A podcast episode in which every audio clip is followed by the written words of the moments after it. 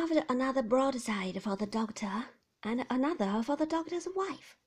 The boys dispersed, and I went back into the house, where I found the guests all standing in a group about the doctor, discussing how Mr. Jack Maldon had gone away, and how he had borne it, and how he had felt it, and all the rest of it. In the midst of these remarks, Mrs. Markleham cried, Where's Annie? No Annie was there.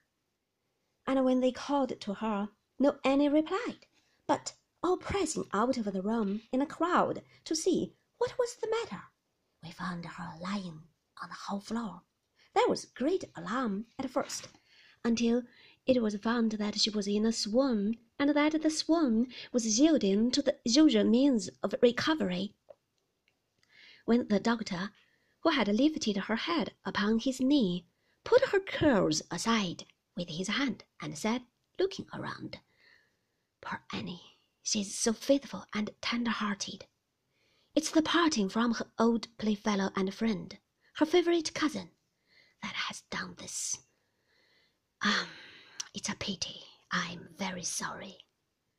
When she opened her eyes and saw where she was, and that we were all standing about her, she arose with assistance, turning her head, as she did so, to lay it on the doctor's shoulder, or to hide it, I don't know which.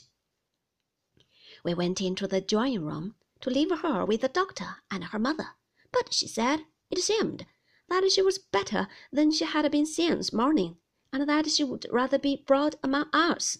So they brought her in, looking very white and weak, I thought, and set her on the sofa. Annie, my dear, said her mother, doing something to her dress, see here, you have lost a bow. Will anybody be so good as to find a ribbon, a cherry-colored ribbon? It was the one she had worn at her bosom. We all looked for it. I myself looked everywhere, I am certain, but nobody could find it.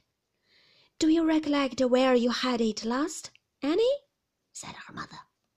I wondered how I could have thought she looked white or anything but burning red when she answered that she had had it safe a little while ago, she thought, but it was not worth looking for.